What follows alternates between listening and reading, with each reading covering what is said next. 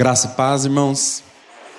É uma alegria, um grande privilégio nós estarmos aqui para compartilharmos a palavra do Senhor, a palavra do Evangelho, a palavra do, da salvação. Sou muito grato aos meus irmãos que caminham comigo, sou muito grato aos pastores por, esse, por essa oportunidade. Então, nós estamos aqui com temor e tremor para compartilhar da, dessa palavra maravilhosa, né? Hoje está pelo menos por enquanto é o dia mais frio do ano, mas eu creio que a palavra de Deus vem para nos aquecer, aquecer os nossos corações. Eu gostaria que os irmãos abrissem comigo no Salmo 110. Livro de Salmos, capítulo 110. Eu só gostaria de fazer uma observação que no nosso boletim nós temos o resumo da pregação. Então todo o escopo da pregação está no boletim mas foi-me dada a liberdade de pregar sem necessariamente fazer a leitura corrente do boletim. Então você pode utilizar o boletim depois, na sua casa, para evangelizar, para estudar melhor o texto. E se você quiser também, você pode acompanhar os pontos pelo boletim, mas eu não necessariamente estarei parando para fazer a leitura. Beleza? Então, Salmo 110. Disse o Senhor ao meu Senhor: Assenta-te à minha direita, até que eu ponha os teus inimigos debaixo dos teus pés. O Senhor enviará de Sião o cetro do seu poder, dizendo: Domina entre os teus inimigos.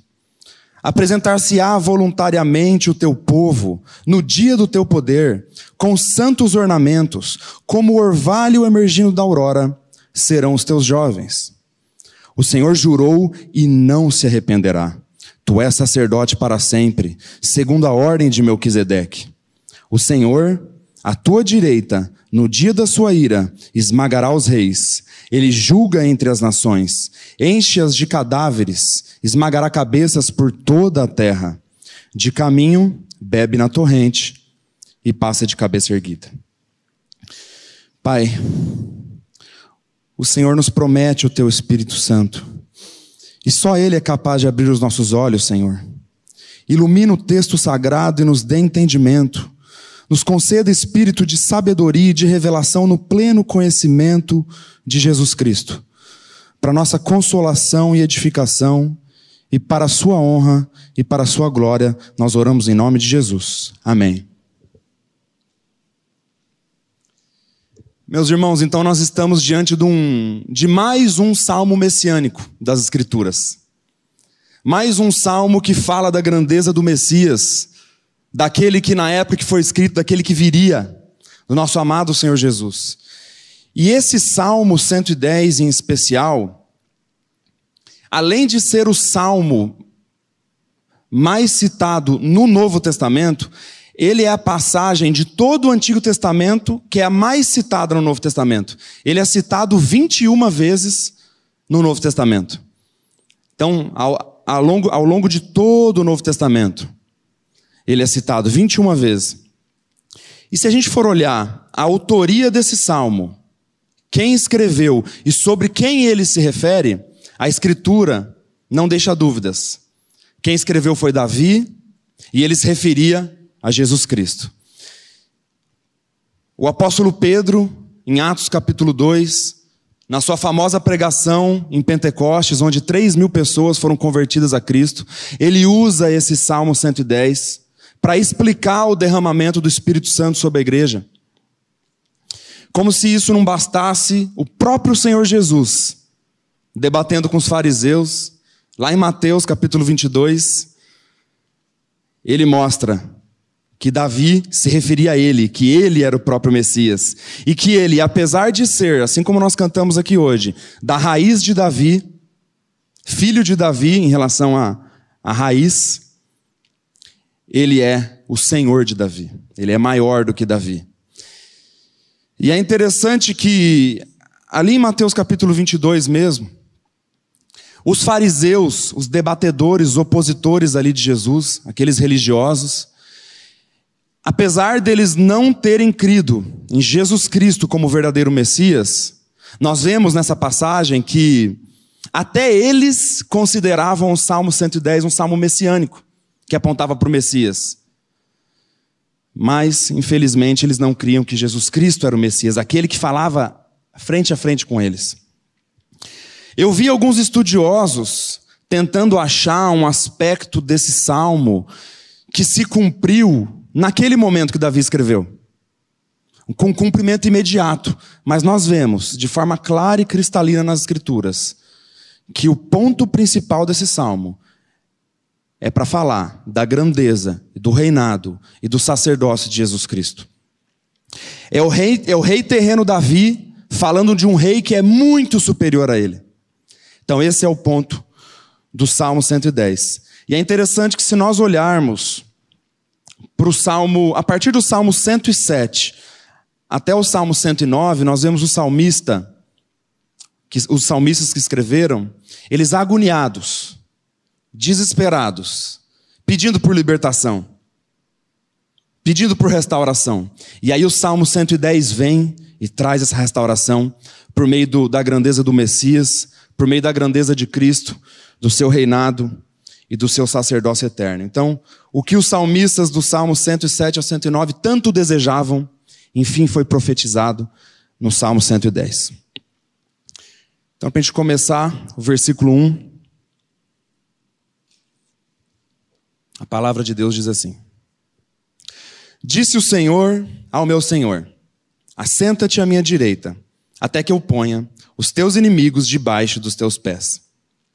É interessante que o Senhor disse ao meu Senhor.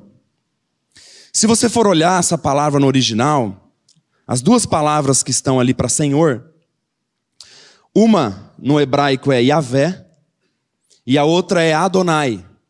Então, nessa primeira parte do primeiro versículo, a gente já vê que coisa maravilhosa, que a relação e essa singularidade, assim, essa comunhão perfeita entre o pai e o filho. Então, disse o Senhor Yahvé ao meu Senhor Adonai.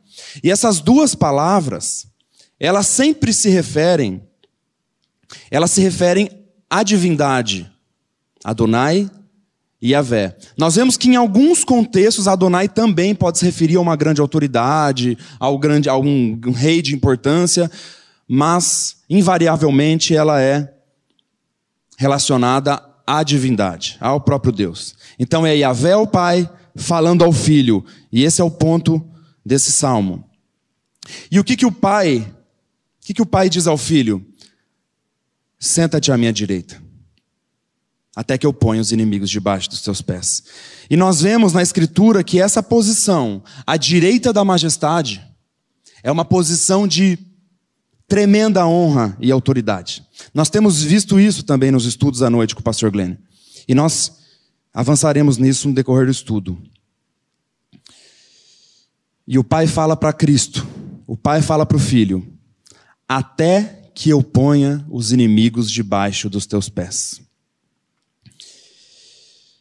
Essa linguagem de colocar os inimigos debaixo dos pés é uma linguagem que nós vemos muito no Antigo Testamento.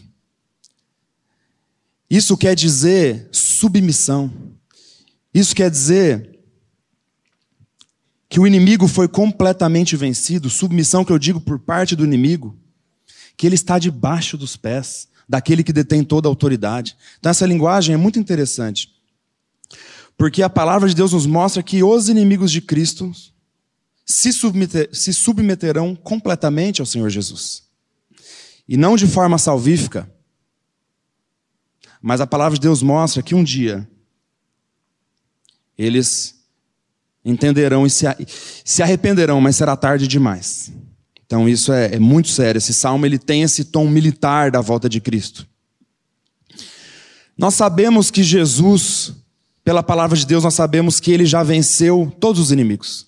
Ele já venceu a morte, ele já venceu o diabo, ele já venceu o mundo. Mas quando nós olhamos esse teor profético desse salmo, nós vemos que isso se completará de forma mais clara na volta do Senhor Jesus, onde ele julgará esse mundo e os ímpios estarão debaixo da autoridade de Cristo. Mas, igual eu até vou repetir, muitos, infelizmente, não de forma salvífica. Nós chegaremos lá aqui no estudo. Nós vemos também, mediante a palavra de Deus, o apóstolo Paulo dizendo, lá em Efésios, não precisa abrir no capítulo 1, que além dos inimigos, Jesus Cristo tem todas as coisas debaixo dos pés. O apóstolo Paulo ele diz lá no, no versículo 20 do capítulo 1 de Efésios, primeiro ele diz que Jesus Cristo assentou-se à direita da majestade, acima de todo principado e potestade e poder e domínio, e de todo nome que possa referir-se, não só no presente século, mas também no vindouro. E aí ele diz: E pôs todas as coisas debaixo dos pés, e para ser a cabeça sobre todas as coisas, o deu à igreja. Então, o nosso Senhor Jesus, ele tem todas as coisas debaixo do seu domínio e autoridade, todas as coisas. Então, aqui nós observamos o senhorio, a autoridade e o domínio absoluto do Messias a quem Davi se referia. Outra coisa interessante no versículo 1 é que nós observamos a paciência de Cristo e o descanso no Pai. Porque o Senhor Jesus ele está à direita do Pai, à direita do trono da majestade, e ele está aguardando pacientemente até que todos os inimigos estejam debaixo de seus pés. Então eu gostaria de fazer essa aplicação para nós. Porque nós, a palavra de Deus diz para que com perseverança nós andemos olhando firmemente para o autor e consumador da nossa fé. E nós olhamos para Cristo, Ele é o nosso modelo, Ele é o nosso Salvador. E nós olhamos para esse descanso de Cristo no Pai. Então muitas vezes nós somos imediatistas, nós somos desesperados, angustiados. Descansa. Cristo está descansando no Pai calma, aquieta o coração, entrega para o Senhor. E uma ressalva que gostaria de, gostaria de fazer: descanso no Pai não quer dizer morosidade, não quer dizer inatividade, não quer dizer ociosidade. Nós vemos que Cristo está descansando no Pai, aguardando até que todos os inimigos sejam postos por debaixo de seus pés, mas nós sabemos que Ele segue trabalhando. E ele segue alcançando corações por meio do seu espírito. Então, é porque muitas vezes nós falamos de descanso aqui, as pessoas entendem inatividade. O Senhor nos chama para a pregação genuína do Evangelho. O Senhor nos chama para uma vida de santidade, para uma vida perseverante, pela graça dele. Então, o descanso no Pai é muito além de um descanso físico. É descansar com esperança no nosso Senhor. O versículo 2, o salmista diz assim: O Senhor enviará de Sião o cetro do seu poder, dizendo: Domina entre os teus inimigos. O Senhor enviará de Sião. O que representa Sião na palavra de Deus? Nós vemos essa a representatividade de Sião, como é importante. A palavra de Deus diz pelo profeta Isaías que de Sião sairá a lei do Senhor. Sião também representa o lugar a partir do qual o reino de Deus se expandiria. Representa o povo de Deus. Representa a cidade de Davi. Davi, que é da linhagem que viria o nosso Senhor Jesus. Então nós vemos que a representatividade de Sião aqui ela é muito importante. E de Sião, o Senhor enviará o cetro do seu poder. Conversando com o pastor Glênio, ele me fez atentar a uma coisa muito maravilhosa. Que o cetro, ele é uma figura, é um símbolo que aponta para o nosso Senhor Jesus Cristo. Em algumas versões da palavra da, da Bíblia, dependendo da, da tradução que você está, ou é cetro, ou é vara, ou é cajado, ou bordão. É a mesma coisa. E esse símbolo de poder e autoridade governamental, ele aponta para o nosso Senhor Jesus. Nós estamos vendo aqui nesse salmo que Jesus tem essa autoridade e esse poder. E o cetro é essa figura desse poder. Mas como que o cetro ele aponta para Cristo? Como que esse símbolo que tem essas características de Cristo aponta para ele? Além disso, nós vemos, por exemplo, lá em Êxodo, capítulo 7, ali a partir do versículo 10, nós vemos que o cetro de Arão, ele se torna serpente. Vocês lembram dessa história? O cetro de Arão ele se torna serpente, o que ele faz? Ele devora os cetros dos encantadores do Egito, os cetros dos homens maus. E o que que isso nos remete a Cristo? Jesus Cristo, o cetro de Deus, aquele que tem todo o poder, toda a autoridade, ele se fez serpente, assumindo a nossa natureza, assumindo uma natureza caída, mas sem pecado. Ele não pecou, mas ele assumiu essa natureza de Adão, essa natureza do homem, veio para essa terra, e lá naquela cruz, ele morre, carrega os nossos pecados, nos faz morrer, nos dá uma vida juntamente com ele na ressurreição, e quando ele ressuscita, ele expõe Satanás ao desprezo, a palavra de Deus diz. Então, assim como o cetro de Arão devorou os cetros, as autoridades dos homens maus, Jesus Cristo, o cetro que se fez serpente, na ressurreição, expôs Satanás à vergonha pública.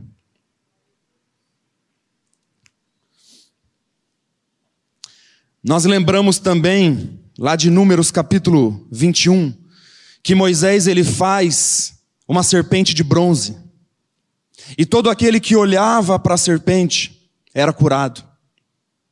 Isso aponta para o nosso Senhor Jesus Cristo, que foi levantado naquela cruz e deu vida a todo aquele que crê. Isso é confirmado pelas Escrituras. Jesus diz lá em, no, no Evangelho de João, João capítulo 3: E do modo porque Moisés levantou a serpente no deserto, assim importa que o filho do homem seja levantado, para que todo o que nele crê tenha vida eterna. Então Jesus é o próprio Deus, aquele que é um com o Pai, que se fez serpente para nos curar, para curar o nosso espírito, para curar nossa alma, para nos levar para a eternidade e para nos salvar do pecado e do juízo eterno. Então nós vemos essa figura do cetro, esse símbolo do cetro, mas nós sabemos que a realidade encontra-se em Cristo. Ele é a nossa realidade. E aí, continuando lá no versículo 2 do nosso salmo, ali da, da parte B.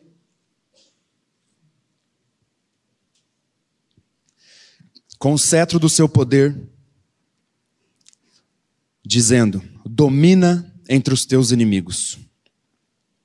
Eu acho muito legal, porque essa característica de dominar os inimigos é uma, é uma característica que nós só vemos em Deus. Só Deus pode dominar os seus inimigos. Quem que consegue dominar os seus inimigos? Só o próprio Deus. E nós vemos isso desde o Antigo Testamento, onde o Senhor usava povos estrangeiros e inimigos de Israel para a disciplina do seu povo.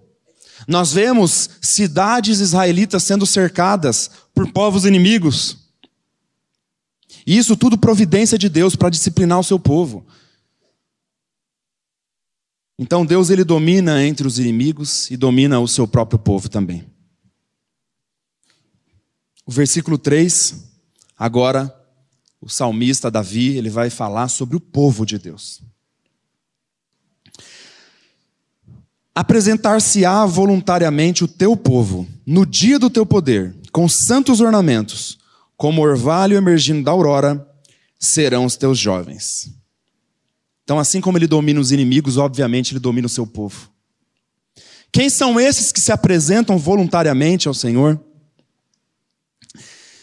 Como nós falamos aqui já, o povo rebelde, os ímpios, um dia se apresentarão diante de Jesus Cristo mas não de forma voluntária. Se apresentarão de forma obrigatória no dia do juízo.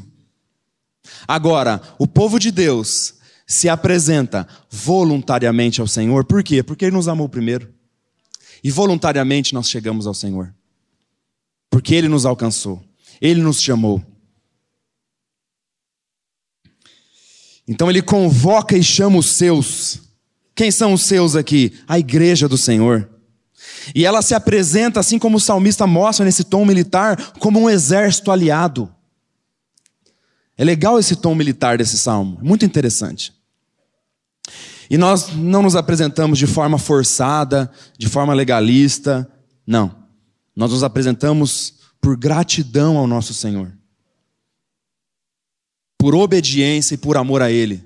Por quê? Porque Ele nos amou primeiro. Então, quando que esse povo, que é a igreja, se apresentará, se, se apresentará diante do Senhor? No dia do teu poder. Seguindo ali o versículo 3. No dia do seu poder. Eu entendo, irmãos, e muitos interpretam assim, e de certa forma eu concordo, que o dia do teu poder aqui também se refere à ressurreição de Cristo. De certa forma. Onde espiritualmente ele chamou a igreja, ele incluiu a igreja naquela cruz, ele nos fez nova, novas criaturas. Então eu entendo esse aspecto dessa profecia. Mas olhando para esse tom militar do salmo, eu entendo também que o dia do teu poder se refere à volta do nosso Senhor Jesus Cristo onde ele julgará esse mundo. Então existem esses dois teores desse dia. O apóstolo Paulo, lá em Efésios capítulo 2, ele diz que o Senhor nos fez ressuscitar com ele e nos assentou nos lugares celestiais em Cristo Jesus. Então, com certeza, esse foi um dia de poder tremendo o dia da ressurreição de Cristo. Mas nós entendemos também que terá um dia poderoso em que ele voltará e que ele julgará esse mundo. Esse povo, no dia do teu poder, com santos ornamentos. O que são esses santos ornamentos? Eu entendo, meus irmãos, que são as vestes da salvação.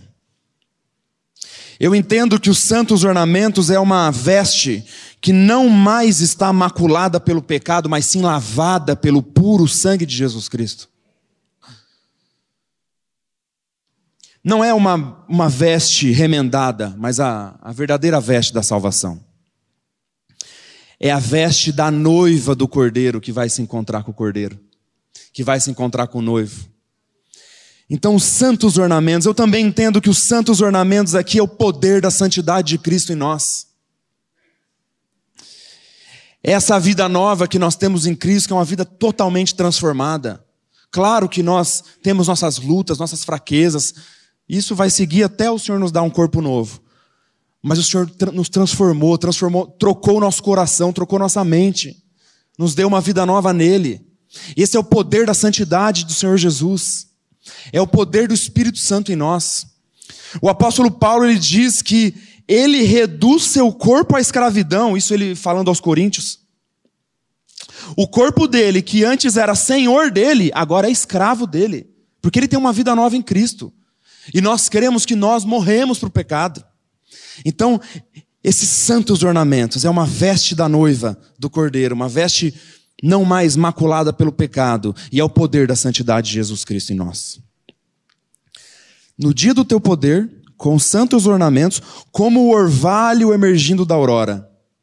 Eu lembro lá na, na festa da família que o pastor Glênio ele pregou sobre um pouquinho sobre a questão do orvalho. O que é o orvalho? O orvalho nós vemos pela manhã, ele se renova. O orvalho ele tem um frescor, ele é algo novo. Então, que povo é esse que é como o orvalho emergindo da aurora? O que, que nós somos, meus irmãos? Novas criaturas em Cristo Jesus. Se alguém está em Cristo, nova criatura é. As coisas velhas já passaram, eis que tudo se fez novo, eis que se fizeram novas. O nosso velho homem já foi. Nossa antiga de maneira de viver já foi. Lá na cruz. Então é esse povo novo, ele é como o orvalho emergindo da aurora, ele é um, uma nova criatura, um novo homem. Por quê? Porque o velho homem foi crucificado. Eu gosto de falar que a gente tem que andar com um atestado de óbito no bolso. Existem alguns versículos que nós usamos aqui, que os irmãos gostam, que faz muitos anos que nós usamos. O meu o que eu mais uso é Romanos 6, Romanos 6, versículo 6, né? a gente usar como atestado de óbito mesmo e apresentar sempre que for necessário. Na verdade, todos os dias. E o que, que Romanos 6 diz? Sabendo isto, que foi crucificado com ele o nosso velho homem, para que o corpo do pecado seja destruído e não sirvamos o pecado como escravos. Meus irmãos, infelizmente tem muitos que só querem ir até a vírgula. Olha, meu velho homem foi crucificado. Meu velho homem foi crucificado. Maravilha. Nós amamos declarar isso. Eu amo declarar isso. Agora, o versículo continua depois da vírgula. O corpo do pecado seja destruído e não sirvamos o pecado como escravos. Meus irmãos, que o Senhor tenha misericórdia de nós. Muitos declaram com seus lábios que foram crucificados com Cristo, mas não querem morrer para o pecado. Continuam escravos do pecado. Não bate com o texto bíblico. Então, toda vez que nós confessarmos que o nosso velho homem foi crucificado, que isso é maravilhoso,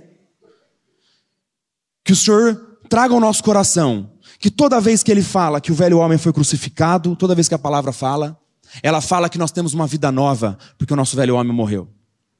Nós temos a santidade de Cristo pela graça e misericórdia dele. Então que o Senhor trate conosco, trate comigo, nessa maravilhosa verdade. E aí ele termina o versículo 3 dizendo: Serão os teus jovens. Mas jovens, todos serão jovens? Não. Não é que todos serão jovens, mas todos estaremos com corpos glorificados. No dia do poder, quando o Senhor voltará. Todos nós, aqueles que creem, seremos arrebatados e teremos um corpo sem corrupção mais. Ou seja, um corpo de jovem. Então, no dia do teu poder, com santos ornamentos, como orvalho emergindo da aurora, serão os teus jovens. Mas por que que por que, que o Senhor ele domina e convoca o seu povo de maneira tão soberana? A resposta está no versículo 4. Porque ele nos assegura por juramento um sacerdote eterno. Ele nos assegura por juramento um mediador, um sacerdote eterno. E a palavra diz assim: O Senhor jurou e não se arrependerá. Tu és sacerdote para sempre segundo a ordem de Melquisedeque. É interessante que ele começa: O Senhor jurou e não se arrependerá. Isso é, é até engraçado porque como que nós fazemos?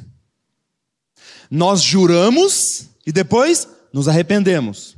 Por exemplo, minha esposa está aqui, está de prova.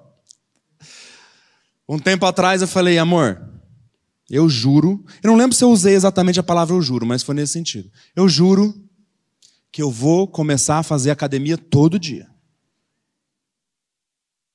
O que acontece, meus irmãos? O despertador toca às 6 horas da manhã, o que a gente faz? Pega o celular joga pela janela. Acorda tarde, e aí o que, que você olha? O... Meu Deus. Então o que a gente faz? A gente jura, promete e depois se arrepende. Agora o Senhor não. O nosso Senhor não é assim. O Senhor jurou e não se arrependerá.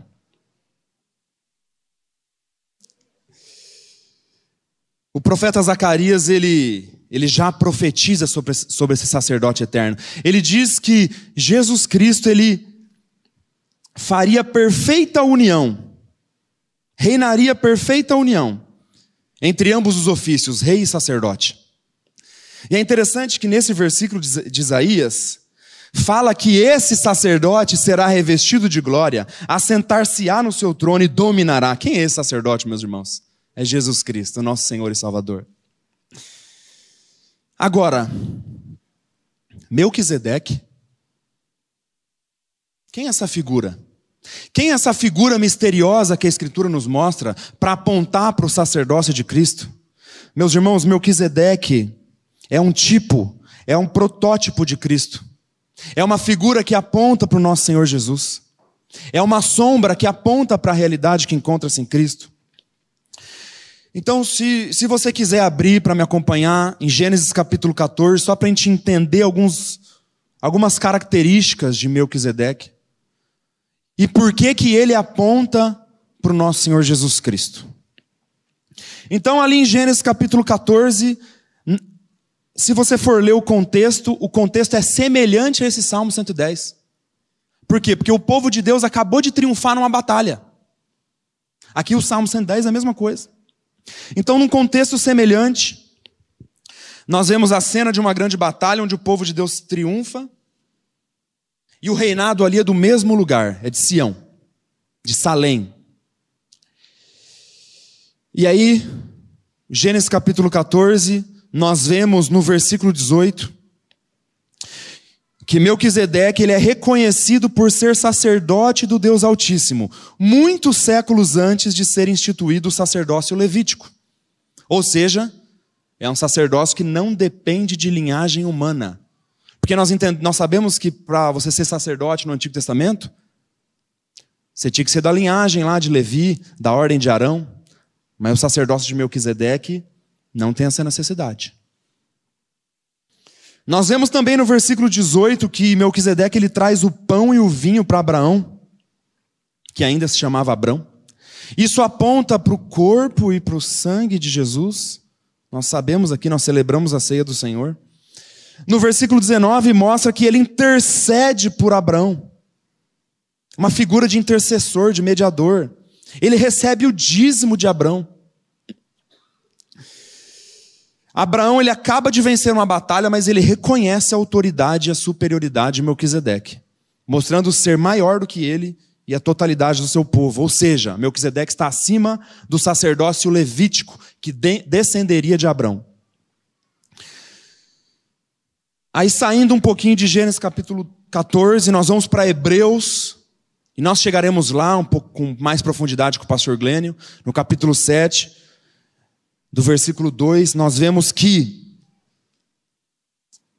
Melquisedeque significa, o seu nome significa Rei da Justiça, Rei da Paz, Rei de Salém. O que é Rei de Salém? Rei de Jerusalém. Quem é o Rei de Israel?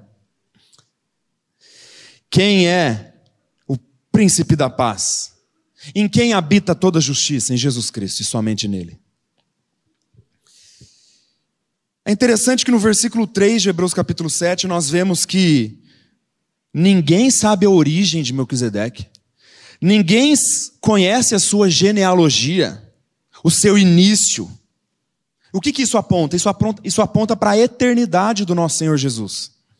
Isso não quer dizer que Melquisedeque é eterno, mas isso apontava o fato das pessoas não saberem o seu início não conheciam a sua genealogia, isso aponta para a eternidade de Cristo, isso é uma figura. Melquisedeque é figura, Cristo é realidade. E o que, que isso nos fala sobre esse sacerdócio? O sacerdócio de Cristo não é limitado, não é da ordem de, da tribo de Levi, da ordem de Arão, não depende de linhagem humana. Tanto que não depende o sacerdócio de Cristo que ele é da tribo de Judá. Jesus não é da tribo de Levi. E ele é um sacerdote, o perfeito sacerdote, o grande sumo sacerdote. Lá em Hebreus capítulo 7, nós vemos que. Eu vou comentar alguns pontos dessa passagem, ali entre o versículo 14 e o versículo 17. Primeiro, o autor de Hebreus ele fala que é evidente que o nosso Senhor procedeu, procedeu de Judá. Ou seja, não, de, não é da ordem de Levi. Tribo a qual Moisés nunca atribuiu sacerdotes. E isso é ainda muito mais evidente quando, a semelhança de Melquisedeque, se levanta outro sumo sacerdote constituído não conforme o mandamento carnal, mas segundo o poder de vida indissolúvel. O que é o mandamento carnal? É que todo sacerdote do Antigo Testamento tinha que ser da ordem de Levi, mas Jesus Cristo não é conforme o mandamento carnal. Ele é conforme o poder do Santo Espírito. Porquanto se testifica, tu és sacerdote para sempre, segundo a ordem de Melquisedeque. Então, no Antigo Testamento, o que nós vemos? Nós vemos sacrifícios que não acabavam, pois o povo não parava de pecar. Sacerdotes levavam sacrifícios também pelos seus próprios pecados, pois eram pecadores. Mas Cristo não leva sacrifícios. Cristo é o próprio sacrifício. Ele é o grande sumo sacerdote, por juramento divino e perpétuo. Eu lembro de uma história que um irmão me contou, que me fez refletir. Eles são três irmãos e o pai deles faleceu. Depois que o, pai deles faleceu, um advogado do pai entrou em contato com eles, falou: ó, o pai de vocês estava no meio de uma grande, de uma grande ação, de uma grande briga na justiça. Então, essa ação passou para o nome de vocês. Eu vou continuar cuidando, vou avisando vocês do dia da audiência, tudo certinho, tá bom? Não, beleza. Passou um tempo, passou um mês, dois meses. O advogado não falou nada, eles acharam que estava correndo lá, juridicamente. De repente chegou uma carta para esses irmãos. E a carta dizia que eles perderam a briga na justiça e que na audiência eles estavam sem representante. O que aconteceu, meus irmãos? Eles ligaram no escritório de advocacia, procuraram o advogado e descobriram que o advogado tinha morrido meses atrás. Ou seja, aquele que os representava morreu, e isso prejudicou a situação deles. No Antigo Testamento era assim, sabia? Se o sacerdote morria, isso prejudicava a sua questão com o Senhor, por conta do sacrifício que o Senhor exigia. O trabalho que ele estava fazendo foi interrompido. O trabalho desse advogado, e nós olhamos para os sacerdotes do Antigo Testamento, era interrompido por causa da morte. Isso acontecia também no Antigo Testamento quando os sacerdotes humanos, caídos, limitados morriam. Meus irmãos, mas com a autoridade da palavra de Deus, eu garanto para vocês que isso não acontece com nosso Senhor Jesus Cristo. Porque tragada foi a morte pela vitória. Ele venceu a morte quando ele ressuscitou dentre os mortos. E o sacerdócio dele é eterno, porque ele é rei, ele é sacerdote, ele é eterno, ele é santo, ele é criador, ele é redentor, juiz, exaltado e vive para sempre. Se ele morreu um dia foi por causa que ele foi porque ele carregou os nossos pecados. Mas a morte não deteve, porque ele é o próprio Deus, ele ressuscitou dentre os mortos. Ele foi ressuscitado pelo Pai. Meus irmãos, eu gostaria de repetir isso um pouquinho com vocês, para que isso crave em nossos corações essa verdade. E muito melhor do que eu explicando, o autor de Hebreus, inspirado pelo Espírito Santo, ele traz essa verdade no seu relato inspirado com muita clareza. Eu gostaria que você me acompanhasse nessa leitura. E se você crê que Jesus Cristo é o seu Senhor, é, você no mínimo fica exultante com essa palavra. Eu não estou falando aqui de emocionalismo, de sentimentalismo, estou falando de vida, de vida verdadeira quando nós olhamos para essa tamanha verdade, que o sacrifício foi feito de uma vez por todas e que nós temos segurança no nosso Senhor. Hebreus capítulo 7, do versículo 21 ao 28. Mas este, com juramento, por aquele que lhe disse: O Senhor jurou e não se arrependerá, tu és sacerdote para sempre. Por isso mesmo, Jesus se tem tornado fiador de superior aliança. Ora, Aqueles são feitos sacerdotes em maior número, porque são impedidos pela morte de continuar. Este, no entanto, porque continua para sempre, tem o seu sacerdócio imutável. Por isso, também pode salvar totalmente os que por ele se chegam a Deus, vivendo sempre para interceder por eles. Com efeito, nos convinha um sumo sacerdote como este santo, inculpável, sem mácula, separado dos pecadores e feito mais alto do que os céus, que não tem necessidade, como sumos sacerdotes, de oferecer todos os dias sacrifícios. Primeiro por seus próprios pecados, depois pelos do povo, porque fez isto uma vez por todas, quando a si mesmo se ofereceu, porque a lei constitui sumos sacerdotes a homens sujeitos à fraqueza.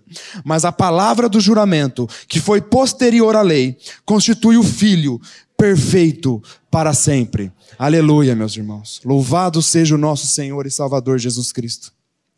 Os sacerdotes do Antigo Testamento, eles sempre se levantavam. Mas Jesus se assentou após seu sacrifício perfeito. E nós vemos isso em várias passagens, principalmente da carta aos Hebreus. O autor de Hebreus ele começa falando isso na sua carta. Ele fala lá, ele que é o resplendor da glória, a expressão exata do seu ser, sustentando todas as coisas pela palavra do seu poder. Depois de ter feito a purificação dos pecados, assentou-se à direita da majestade nas alturas. E aí ele faz toda essa explicação no capítulo 7, o autor de Hebreus. Capítulo 1 ele começa falando isso. Capítulo 7 ele faz toda essa explicação. E aí no capítulo 8, é interessante que ele diz assim: Ora, o essencial do que temos do que temos dito é que nosso sumo sacerdote se assentou à destra do trono. Como isso é importante para nós? É por isso que eu estou repetindo isso aqui hoje. Por isso que o meu foco da, da, da mensagem que o Senhor me deu é o versículo 4. É o sacerdócio imutável do nosso Senhor Jesus Cristo. E para reforçar isso, eu gostaria de ler mais um texto de Hebreus, capítulo 10 agora. Hebreus capítulo 10, do 10 ao 13. Então, Capítulo 1 ele começa dizendo isso, capítulo 7 ele reforça, capítulo 8 ele fala que é o essencial e o capítulo 10 ele também fala sobre isso. Ele diz assim: Nessa vontade é que temos sido santificados mediante a oferta do corpo de Jesus Cristo, uma vez por todas. Ora, Todo sacerdote se apresenta dia após dia a, exer a, exercer o serviço sagrado e a oferecer muitas vezes os mesmos sacrifícios, que nunca, jamais podem remover pecados. Jesus, porém, tendo oferecido para sempre um único sacrifício pelos pecados, assentou-se à destra de Deus, aguardando daí em diante até que os seus inimigos sejam postos por estrado dos seus pés. Meus irmãos, não havia cadeira no tabernáculo do Antigo Testamento, porque o trabalho do sacerdote nunca terminava, ele tinha que ficar levantando toda hora. No entanto, vemos que Jesus Cristo se assentou no tabernáculo do céu, pois está consumado.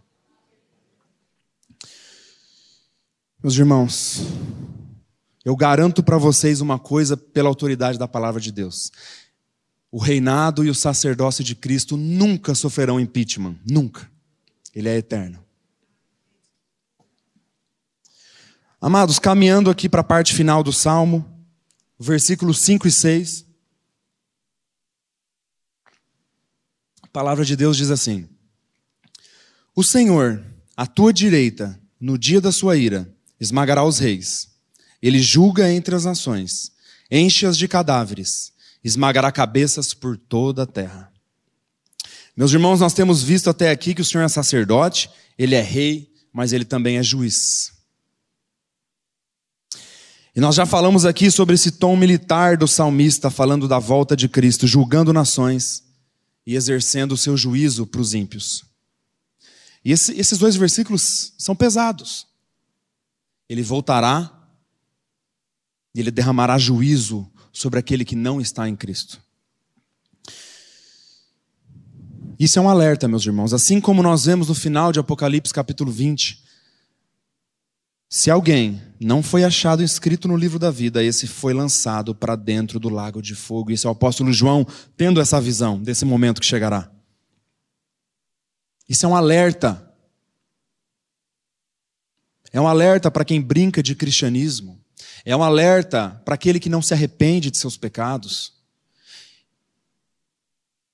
E é um alerta para nós também, que cremos. Por quê? Porque o Senhor, pela sua providência, pela sua graça e pela sua misericórdia, Ele usa as advertências para perseverar o seu povo. Nós queremos que todo aquele que foi salvo vai perseverar na, na fé. E o Senhor usa as advertências para nos manter vigilantes e perseverantes. Então, isso aqui, meus irmãos, mostra que o cordeiro virá como leão da tribo de Judá. É um chamado ao arrependimento. Então, que, que cada um aqui examine o seu coração. O versículo 7, o versículo final do nosso salmo. De caminho bebe na torrente e passa de cabeça erguida. Parece meio, meio avulso esse versículo aqui, né? De caminho bebe na torrente. Só que se nós olharmos para essa expressão de beber na torrente, é uma expressão antiga, que era usado antigamente. Nós vemos isso no Antigo Testamento também. Beber água na torrente em terra estrangeira, em terra com inimigos, significa um ato de superioridade, é um ato de poder sobre os inimigos. E aí nós vemos que o cordeiro, o leão da tribo de Judá, Jesus Cristo, de caminho. E por que Jesus Cristo? Porque o Senhor no dia da sua ira, que nós, vemos, nós vimos aqui, é Jesus Cristo. Porque nós vemos que tem a fé e Adonai, que os dois são um. Mas existe o Pai, o Filho e o Espírito. E nós vemos no primeiro versículo do Yahvé falando a Adonai, falando a Jesus Cristo. O Pai ao Filho. Só que quando, quando a palavra que mostra, o salmista mostra sobre o juízo na volta, no dia da volta do filho, é o filho. Nós vemos Jesus falando que a mim foi dado o poder de julgar. O Pai deu essa, deu essa autoridade para Cristo. Então ele, de caminho, olha que coisa, irmãos. É a, a volta de Cristo é uma coisa maravilhosa para aqueles que creem, maravilhosa. Mas a palavra fala que para os ímpios é o terrível dia do Senhor. Então nós vemos que Jesus Cristo, após derramar sua justiça sobre os ímpios, de forma é feia de se ler, meus irmãos. É linda porque nós queremos na verdade e na palavra de Deus, e toda a palavra de Deus é linda para nós. Agora, é um juízo que é pesado. Ele vem, ele esmaga cabeças, esmaga reis, esmaga os ímpios. E aí depois que ele faz? Bebe na torrente, ou seja, mostra essa autoridade dele bebendo em terra onde tem inimigos. E ele passa de cabeça erguida. Isso aqui é é muito sério. Porque nós vemos a palavra de Deus nos mostrando esse termo de cabeça erguida. Nós vemos isso em Salmos, em Juízes, em Zacarias, esse termo. O que, que significa esse termo? A mesma coisa. Ela se refere à ousadia, é uma expressão de confiança, de domínio. Então Jesus Cristo, ele bebe na torrente e ele passa de cabeça erguida. Nós sabemos que o nosso Senhor Jesus, ele foi para a cruz como ovelha muda levada ao matadouro. O profeta Isaías diz isso. E nós vemos isso nos evangelhos. Jesus Cristo foi para a cruz como ovelha muda. Mas agora ele está como? Pleno. Com autoridade. Julgando e de cabeça erguida. Isso é muito sério. E quando nós olhamos para essa questão dos inimigos e para essa questão dos aliados, nesse tom militar que o salmista usa, que Davi usa, eu me lembrei de Estevão e Paulo. Estevão, crente no Senhor Jesus Cristo, aliado do Senhor Jesus, lá em Atos capítulo 7, ele estava sob uma acusação falsa sendo apedrejado.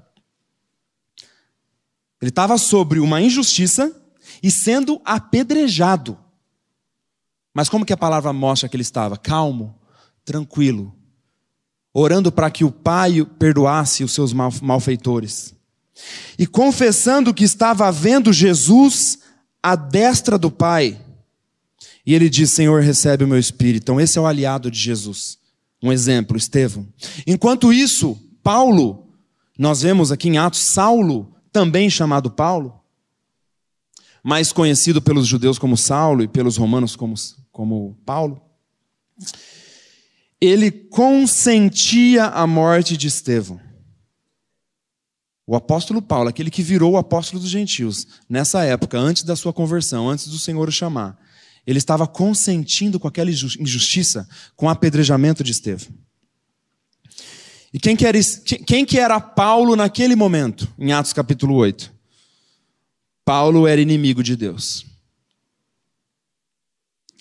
Mas pouco tempo depois, por que, que eu falo pouco tempo depois? Porque no capítulo seguinte, Atos capítulo 9, Paulo foi soberanamente alcançado pela graça de Deus. O Senhor abriu os seus olhos e ele passou de inimigo para um grande aliado do nosso Senhor. O apóstolo Paulo foi chamado para ser o apóstolo dos gentios.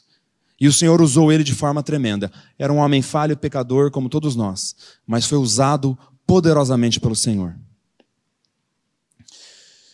Por que eu estou falando isso? Porque às vezes você se considera um inimigo de Deus. Você não crê no Evangelho. Você não se arrependeu dos seus pecados. Mas há esperança para você.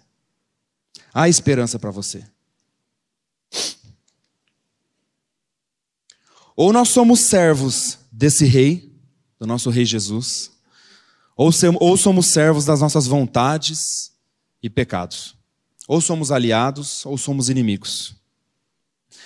Então eu gostaria de perguntar isso individualmente para você, e que você considere isso diante do Senhor. Com muito amor. Cristo tem realmente governado a sua vida como rei? Eu gostaria que você refletisse sobre isso. E nós vemos a justiça de Jesus sendo derramada aqui na sua volta sobre todo mundo, sobre os ímpios. Só que nós sabemos também que a justiça de Cristo foi derramada na cruz para a salvação de todo aquele que crê. O justo morreu pelos injustos. Nele nos tornamos justiça de Deus. Ele se fez maldito por nós. Então, há esperança em Cristo. Há vida nova em Cristo. Há vida nova nele. Se você que ainda não conhece a Cristo, se você que ainda é escravo dos seus pecados, que você, se você que vive na prática da impiedade, o nosso chamado é o mesmo chamado dos profetas, é o mesmo, é o mesmo chamado dos evangelistas e é o mesmo chamado do nosso Senhor Jesus Cristo. Arrependa-se de seus pecados. Creia no Senhor Jesus Cristo como seu Senhor e Salvador. E a nossa oração como igreja é que o Espírito Santo de Deus abra o seu coração, revele essa palavra para você. O nosso chamado é apenas pregar. E creia nessa verdade, sabendo que há um advogado perfeito junto ao Pai, o nosso grande sumo sacerdote, Jesus Cristo. Meus irmãos, para a gente finalizar, eu gostaria de ler um, um texto Primeira carta aos Coríntios, do versículo 15. Desculpa, primeira carta aos Coríntios, capítulo 15, do versículo 21 ao versículo 25. O mesmo Paulo, que antes era inimigo, agora é usado tremendamente por Deus, inspirado pelo Espírito Santo, para escrever isso para nós.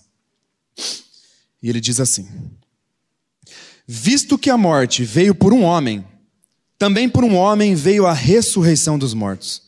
Porque assim como em Adão todos morrem, assim também todos serão vivificados em Cristo. Cada um, porém, por sua própria ordem. Cristo, as primícias, depois os que são de Cristo, na sua vinda.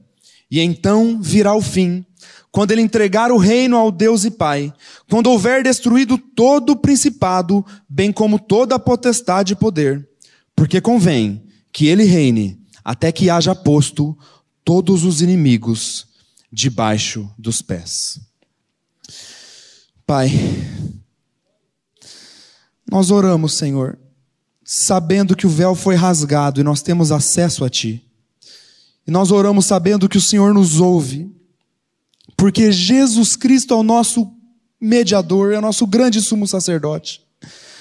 Muitos reis e sacerdotes passaram por esse mundo, Senhor, nasceram, viveram, morreram. Mas como é bom saber que o teu filho Jesus Cristo foi ressuscitado dentre os mortos e que o seu reinado e o seu sacerdócio são eternos, são perpétuos. Obrigado porque nós somos governados por ele. O rei e o grande sumo sacerdote nos molde ao caráter de Cristo para sua honra e para sua glória, e nós oramos em nome de Jesus. Amém.